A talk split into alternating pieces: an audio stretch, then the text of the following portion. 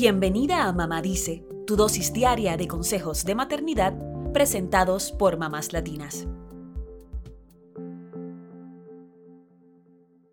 Como mamás, a veces nos pasamos el día diciéndole que no a nuestros hijos. No hagas eso, no corras, no arrojes los juguetes. En fin, es muy cansador. Llega un punto en el que todas nos preguntamos, ¿habrá otra forma de disciplinar a nuestros hijos sin caer en la crítica excesiva? ¿Podremos lograr un cambio en su conducta de una manera positiva?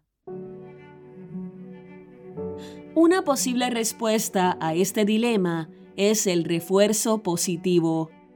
Este método psicológico busca precisamente reforzar las conductas que consideramos positivas, poner el foco en todo lo que nuestros hijos hacen bien y no tanto en lo que hacen mal.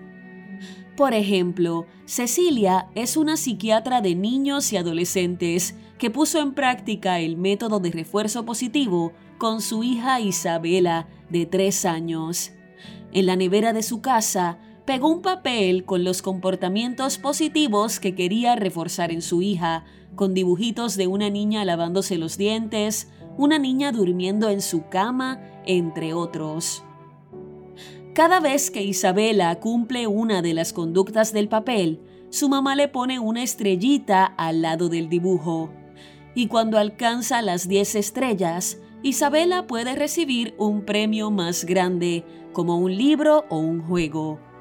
El objetivo del refuerzo positivo es promover que los buenos comportamientos se repitan. Hay muchas formas de poner en práctica el refuerzo positivo y el premio no tiene por qué ser un objeto.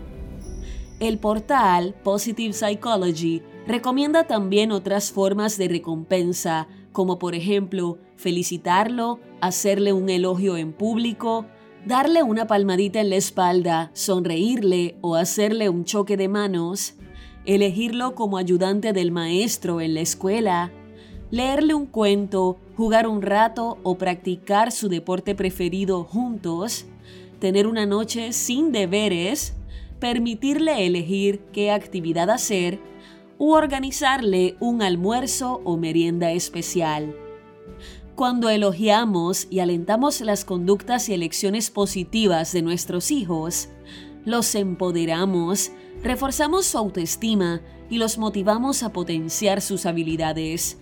Además, este sistema nos da la oportunidad de conectarnos y comunicarnos efectivamente con ellos.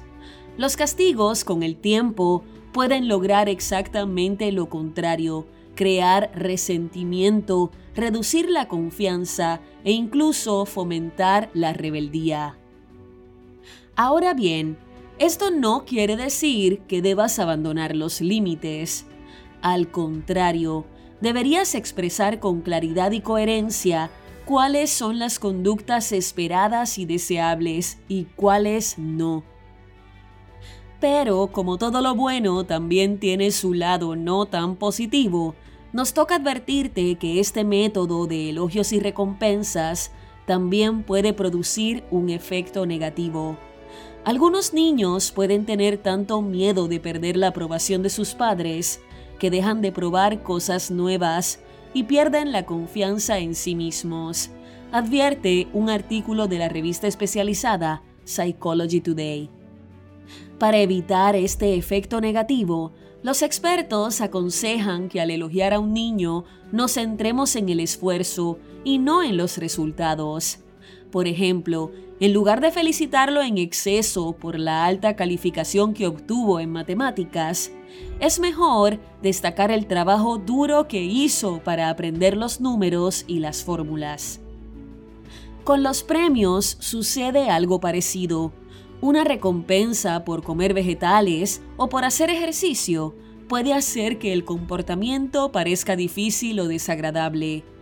Y los niños pueden terminar esperando un incentivo a cambio de un comportamiento que deberían tener de todos modos, como compartir sus juguetes con otros.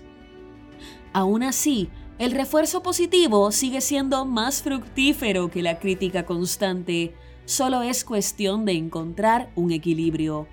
En ese sentido, el Florida Children's Institute aconseja emplear esta técnica de manera específica para conductas concretas y hábitos puntuales que queramos cultivar. Si últimamente tu niño no quiere bañarse y monta una escena, enfócate en eso. Como todo en la crianza, vamos probando si lo que leemos en los libros podría servirle a nuestra familia y a nuestros niños o no. Luego nos cuentas.